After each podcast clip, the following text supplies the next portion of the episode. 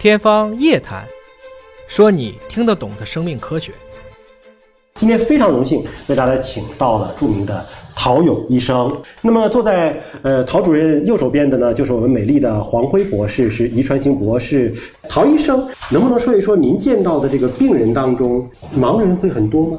因为在我的治疗领域里面呢，主要是眼底病，还有葡萄膜炎这两个呢，就是现在的主要致盲性眼病。嗯，那主要是因为呢，第一个，我们的人口老龄化逐渐增加，那像老年黄斑变性、视网膜静脉阻塞这些，主要就是发生在老年人身上，所以呢，它的发病率越来越高。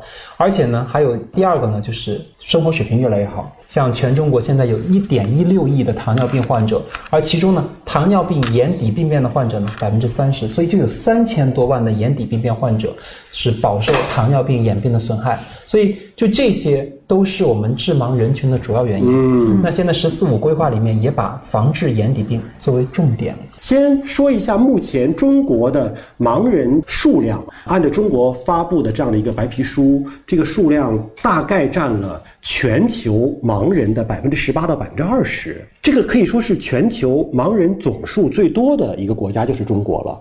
而每年新发的盲人的患者可能要达到四十五万人，这个数字我觉得听起来是一个非常庞大的数字。那就意味着我们可能眼科大夫面对的患者群体也是。越来越大的，而我们通过这样的一个节目，是希望能够把科普的工作做到前面去。有一些能够预防的事情，咱们是不是提前知道了，可能对眼睛的保护会更加的好？比如说，现在不是很多新手机发布，一新手机发布就说什么它的那个亮度什么什么多少尼特，我们又有新的技术，又可以变得更加的亮了啊！那你像这样的越来越亮的电子屏幕，会不会对眼睛的伤害越来越大呢？对，这里头呢，我想从一个医生的角度来说一下啊，其实很多朋友可能会有这样的一个不好的习惯。就是喜欢在黑暗的空间里头，嗯，一个人看电视，好像享受那种感觉，对，有点像影院的那种感觉，是吧？或者是哎，在床上没有灯，睡前呢看手机，对对对对，想着看五分钟，结果看了五十分钟，对，对，这种特眼看完以后眼睛特别累，对，特别累，是因为为什么呢？因为我们的眼睛是有个瞳孔的，嗯，这个瞳孔呢就像照相机的光圈一样，它调节着进入眼底的这个光线的大小，嗯，如果环境光特别暗的话，我们的瞳孔大大的，但是手机。屏幕是亮亮的，所以容易伤害眼底。嗯，它不舒服，进的光太多了。这个就是我们的眼底，这个橘黄色的，里面有血管，它就像照相机的底片。哦，对，感光用的。感光就是感光器件。我要说的瞳孔是这块儿，嗯嗯，圆圆的。嗯，正常情况下二点五到四毫米。嗯，但是呢，它一遇光，它就会马上收缩。嗯，黑暗情况就会放大。所以我们建议看电子屏幕的时候，还是要保持环境光在充足适宜的这种光线下，因为那样的瞳孔不会特别大，所以你进入到眼底的光线就不会那么多。我们看看这个数字啊，现在写到呢，全球大概是有十一亿。视力缺陷患者，而且我看每年还在逐年的递增，这是什么原因导致的？这个全球的视力障碍的患者都在增长呢？首先呢，人口老龄化，因为平均寿命在延长，像白内障，嗯，那好多朋友会觉得，哎，我不会有白内障吧？嗯，那我会告诉他，所有年龄超过五十岁以上的人。你都可以说他有白内障，就像白头发一样，一根白头发也叫长了白头发，一头白头发也叫长了白头发，就是一定会有的，它一定会有。但是真正的白内障是这块晶状体，哦，它就是不可逆的。现在白内障手术很快吧？白内障手术成熟的话，基本上五到十分钟左右，但这是简单的。一天做。好，八十六，八十六台手术就八十多台，真的。对，这个不算什么很惊讶的数字啊。对于白内障专家来说，其实一天做一百台也不是话下。您您说，您您稍等一下，您说那白内障实际上是这个小片片对对，晶状的东西了，晶状它变就像鸡蛋清煮熟了，变成鸡蛋白一样，它是蛋白质变性不可逆的过程。那你手术是要把它切个小口，把里边东西掏出来，就像是掏东西一样，把那个外面的囊皮儿还留着，但是把里头的瓤儿给它掏干净，就有点像什么呢？我们把鸡蛋壳还留着，但是把里头的那些鸡蛋的肉全给去掉。你去掉之后，它不空了吗？对，所以我们要塞入一个人工的晶体。那像这种对年龄有要求吗？比如说，他如果白内障很多年了，对，还能再做吗？白内障就是发生于老年人，所以很多人说：“哎呀，我们家老人都八十多了，对，九十多了。”我们想说。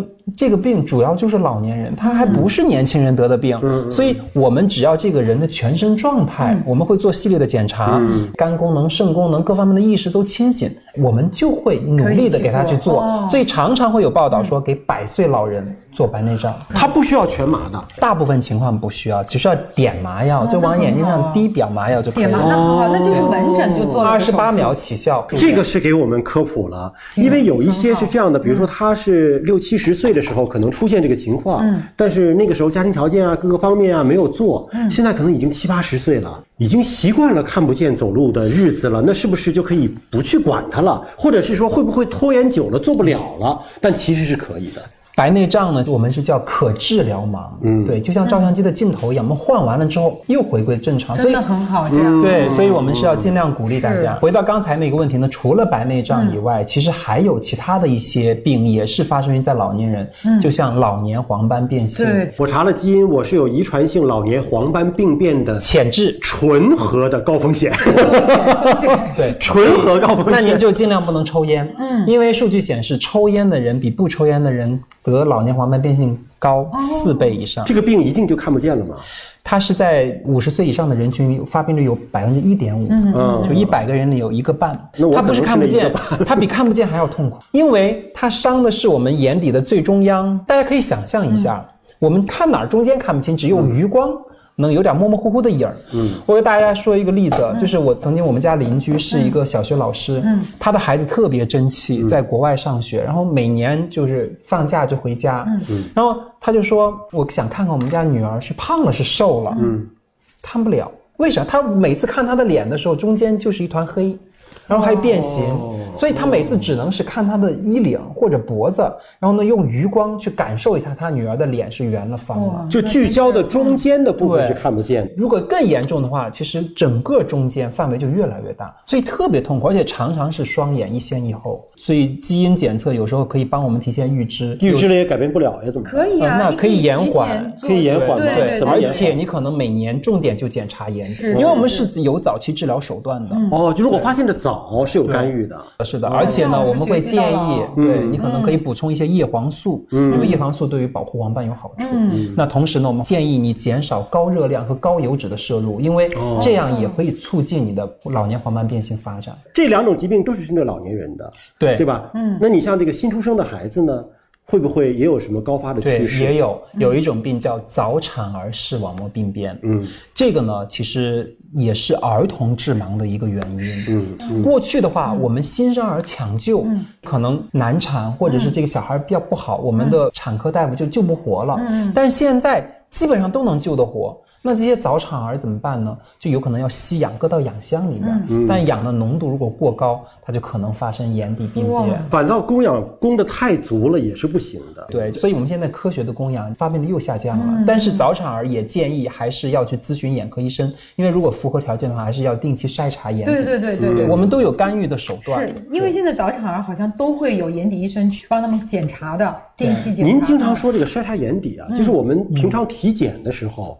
会有个医生带着一个镜子，然后离我们脸特别特别的近看，那个是看眼底吗？这个方法呢，我们现在用的少了，因为这叫直接检眼镜。嗯它就是拿一个直接眼镜，就我们右手拿着一个直接检眼镜，用大夫的右眼去看患者的右眼。嗯对，这么贴着看，然后左手呢再换左眼。对，这确实是但是范围很小，范围很小。我们后来呢用间接眼底镜，再到现在。眼底照相，对对对免散瞳的眼底照相，还有超广角的照相，你都不需要去用肉眼，嗯一下子就用仪器，对仪器这样下巴靠在那儿就照了。哦，所以科技的发展真是日新月异。越来越方便了。因为今天能跟向老师和黄博士在一起聊呢，我其实也勾起了我过去的一个感慨。在我上大学的时候，一说到基因，我就觉得好像上天方夜谭一样。哦，那么这是这是向老师做的一个节目的名字，就叫天方夜谭这样。天方夜谭神奇吗？就是在喜马拉雅。但是没想到今天真的基因离我们如此近，对于科技的想象哈，有时候常常我们人为的觉得很遥远，但其实已经在身边。是是，对，但您这么一讲检查眼底的方式啊，我就发现我已经很多年没有检查过眼底了。如果说您也跟我一样还没有查过眼底的话，又觉得眼睛最近不是特别的舒服啊，那不妨到医院去看一看眼底。我们有什么自己预警的方式吗？就是我觉得我什么情况我就需要去看一下眼底，眼底应该还是说每年每年都应该检必检的。如果有条件，每年查一次眼底，对对对尤其是五十岁以上的人，哦。这是一般的建议。嗯。还有呢，就是有糖尿病的患者，糖尿病发病率百分之十哦对对，只要有糖尿病，我们的专家共识建议就是每年必须至少查一次眼底。嗯对。此外还有呢，就是有家里头有这种的家哎家族史的是，是或者是是爷爷奶奶、外公外婆或者爸爸妈妈说他们有眼底病或者有青光眼等等，也建议您去做。筛查，而且我相信啊，未来这一天一定会到来，就是我们可能每一个人都会做一遍自己的全基因组测序，嗯，根据你的基因密码来告诉你，你可能什么什么的风险率更高，然后给每个人量身定做一个体检套餐。嗯，但这一天究竟什么时候会完全到来，我不知道，但是我坚信一定会到来。但是这个基因呢是一部分，我们也有环境因素，对对。我们可以改变的是环境因素。对，所以知道。我们的密码不代表说是算命，说你一定会发生，是是是只是让我们告诉我们前面有个石头，我们要啊绕开它。对对对。所以我现在很注意饮食控制啊，包括运动锻炼啊，也是为我未来可能出现的疾病这个提前注意到强挺好，的让它来得更晚一点。